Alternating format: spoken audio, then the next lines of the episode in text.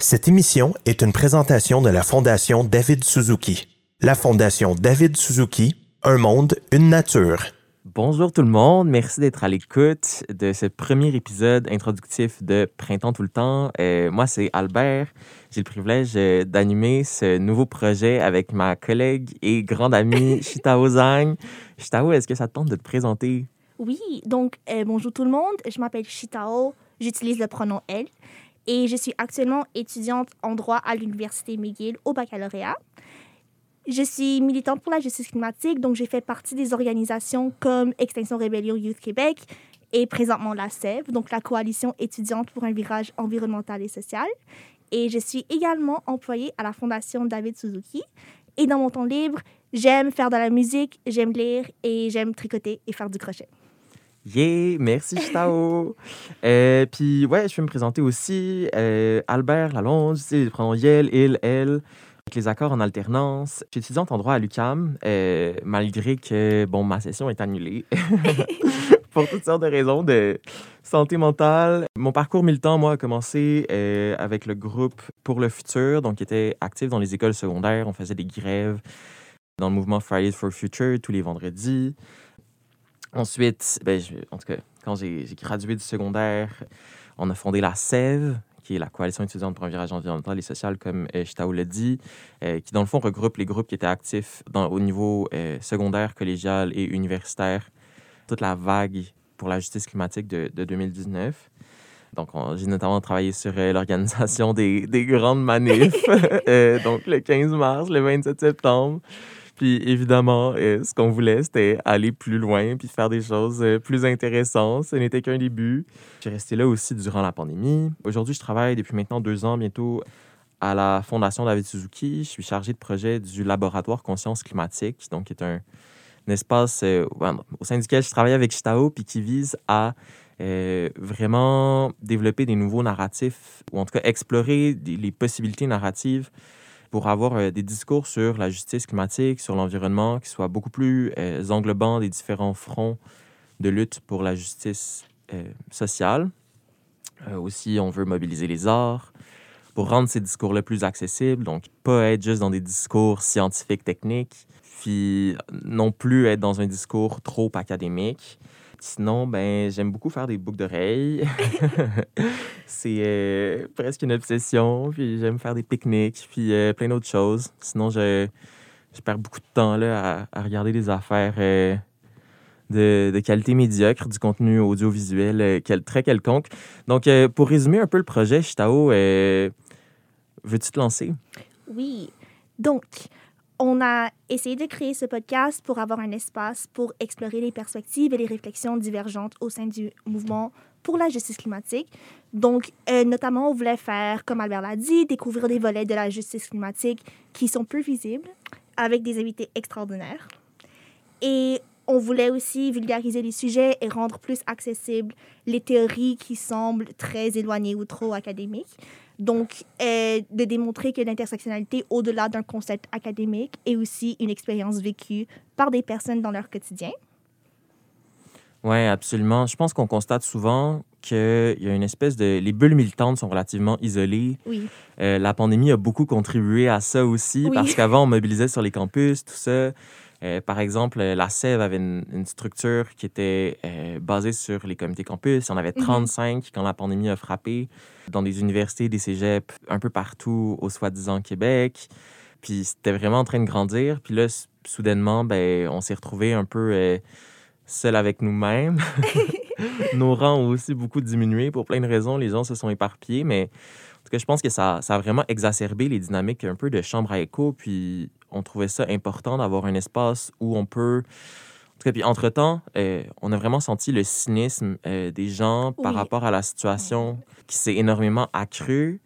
Euh, avec la pandémie, on s'est mis à avoir une crise qui était encore plus immédiate. Euh, oui, je pense que ça a vraiment exacerbé Mhm. toutes les inégalités socio-économiques.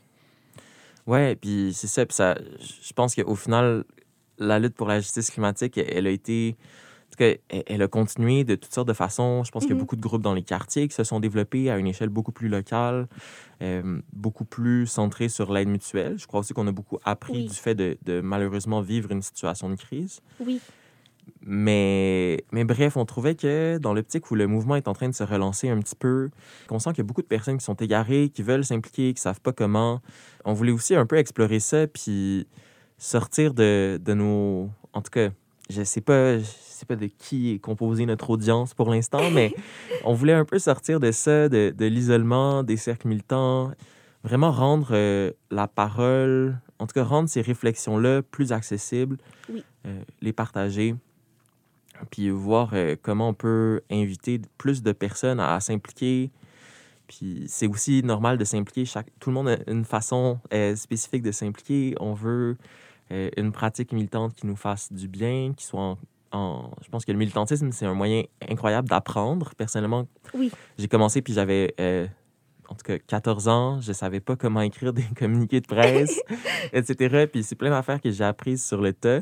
Mais je crois que c'est aussi... Il faut aussi avoir un, un militantisme qui parle à nos valeurs, qui parle à nos... qui nous fasse sentir bien dans, dans les talents qu'on a déjà.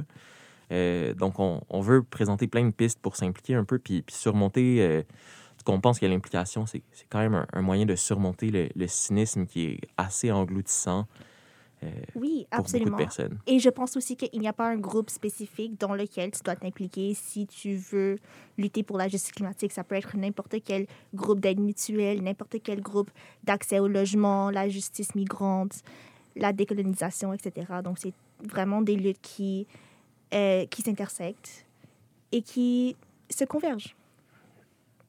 Oui, absolument. Donc, euh, à chaque semaine, on va recevoir des invités pour parler de différents sujets. Déjà, on a enregistré des épisodes euh, sur, euh, ben justement, un premier épisode sur le sujet du cynisme, sur comment surmonter le sentiment d'impuissance Oui, qu'on ressent souvent face à la crise climatique, face à l'ampleur des injustices sociales. Mhm. Puis, sinon, on va parler très bientôt de la raison pour laquelle le système électoral, les institutions démocratiques se montrent euh, manifestement si inefficaces euh, pour combattre la crise climatique? Comment ça se fait que dans les sondages, tout le monde, euh, en tout cas pas, nécessairement tout le monde, mais une forte proportion de la population se positionne en faveur d'une action climatique musclée? Puis qu'est-ce qui fait en sorte que qu'on n'y arrive manifestement pas, que ça se reflète de manière de manière peu représentative euh, au niveau des bulletins de vote. Euh, puis surtout, en tout cas, quand on, on examine, on, je pense qu'on constate tous et toutes le, le manque de mesures. On veut aussi parler euh, de l'éco-anxiété, euh, de toutes les notions de privilège autour de ça. Sinon, après, je pense qu'on voulait parler d'écofascisme. Donc, c'est vraiment. Donc, ouais, voilà. Et exprimer à quel point cette idéologie, qui peut sembler euh, désirable à certaines personnes, est en réalité extrêmement dangereuse Mhm. pour la justice climatique globalement. Et sinon, après, je pense qu'on allait parler euh, du, de l'utilité du droit international pour protéger l'environnement, des droits des enfants et d'une panoplie de sujets qu'on trouve hyper intéressants. Ouais, c'est quoi le potentiel du droit pour euh, vraiment garantir les, en tout cas, les droits environnementaux, comment on peut l'aborder? Euh, en même temps, le droit, je pense que, en tout cas, on- moi et Gustavo, on a, Étant toutes les deux, on a toutes les deux une relation très conflictuelle avec le droit, je crois. Mais donc, de voir c'est quoi le potentiel et les limites de cet outil-là. Alors voilà, moi aussi, je suis, je suis aussi également plaignante euh, contre le gouvernement fédéral dans une poursuite de jeunes euh, par rapport à, à l'atteinte à nos droits euh, constitutionnels que, que constitue la, la responsabilité, c'est ça, du gouvernement fédéral dans les changements climatiques. J'ai cité ta plainte dans mon examen et j'ai une bonne note. Ouais, on va voir ce qui se passe avec ça. C'est un peu stallé, c'est long, les, les tribunaux. Ben donc, on, vous remercie. On a aussi envie que ce soit, ça devienne un peu une communauté. Donc, on, a notre page Instagram. Et on veut, vous êtes vraiment les bienvenus pour nous écrire. Euh, on a aussi envie de mettre de l'avant des initiatives artistiques en lien avec euh, la justice sociale, euh, climatique, environnementale. Euh, et c'est ça, n'hésitez vraiment pas à communiquer avec nous si vous avez des idées d'épisodes, euh, si vous avez des questions, euh, peu importe, si vous avez envie de vous inviter. ouais, venez parler avec nous. On est gentils et on ne mord pas, on promet. Ouais, on, on peut même vous faire euh, des biscuits. Euh, Donc, euh, ben, merci infiniment de nous écouter, puis on espère que vous allez apprécier cette saison de Printemps tout le temps. Merci beaucoup.